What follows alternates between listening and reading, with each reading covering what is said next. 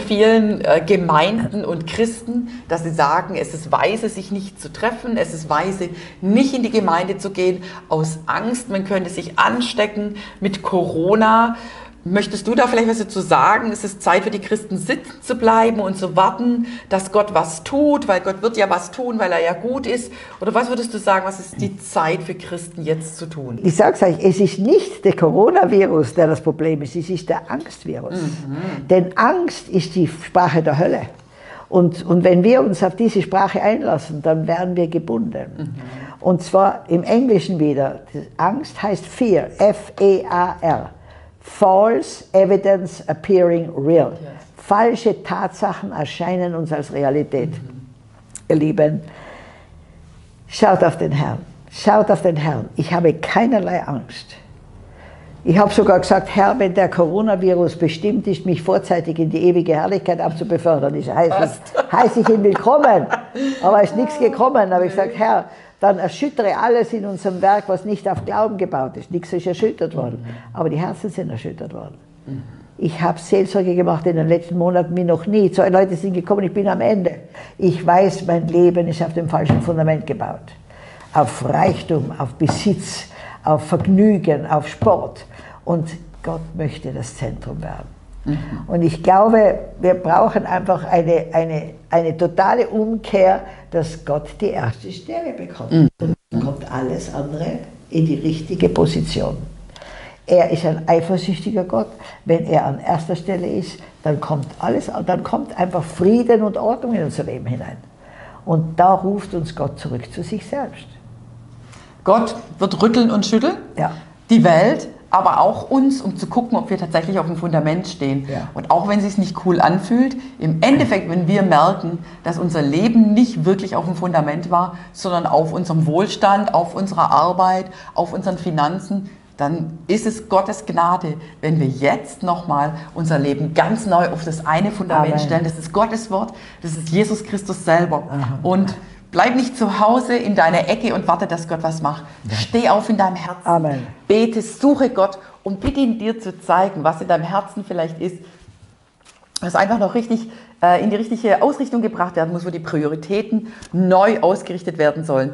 Wo vielleicht du auch deine Berufung erst noch umsetzen musst, weil du vielleicht sogar weggelaufen bist. Ja. Ich glaube, es würde ja. sich lohnen, sich hier nochmal erschüttern ja. zu lassen. Weißt du, früher war ich auf einem Friedhof, innerhalb von zehn Minuten wurde ich depressiv.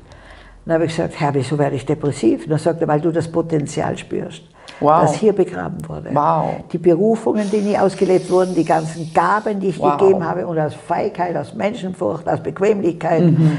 äh, aus Schüchternheit, was auch mhm. stolz ist, haben die Menschen sich nicht dazu gestellt mhm. und nicht geoutet. Und, und ihr Lieben, wuchert mit euren Gaben. Ja.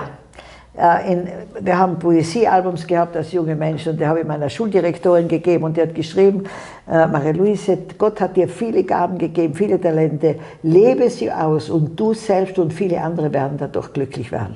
Da habe ich gedacht, wow, die sieht es, wow, da muss ich mal schauen, welche Gaben ich habe. Und, und ich sage dir jetzt, diese, dieses Wort von dieser Frau Direktor hat in mir etwas ausgelöst. Ich habe gesucht, wo sind meine Gaben? Und ich habe wow. gespürt, eine der Gaben ist Ermutigung.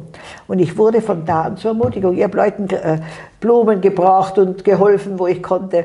Aber Gott hat dir Gaben gegeben. Mhm. Wuchere mit diesen Gaben. Mhm. Und du wirst sehen, es ist ein Geschenk für andere.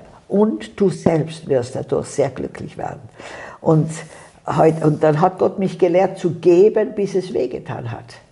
Und wisst ihr, dann fängt Gott an Wunderwirken, dass wir vom Staunen nicht mehr herauskommen.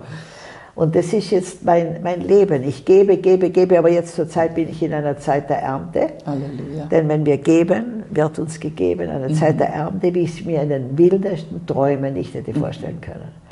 Wir bauen Krankenhäuser, wir bauen riesige Schulen für hunderte Halleluja. von Kindern wir, wir Kindergärten, wir, wir, also es ist einfach wunder, wunderbar, was Gott tut. Wenn wir säen, werden wir ernten. Mhm. Und die Samen, die wir sehen, werden wir ernten. Und zwar mehr, als wir gesät haben. Und da ist natürlich, wenn du Angst siehst, kriegst du noch mehr Angst. Ja?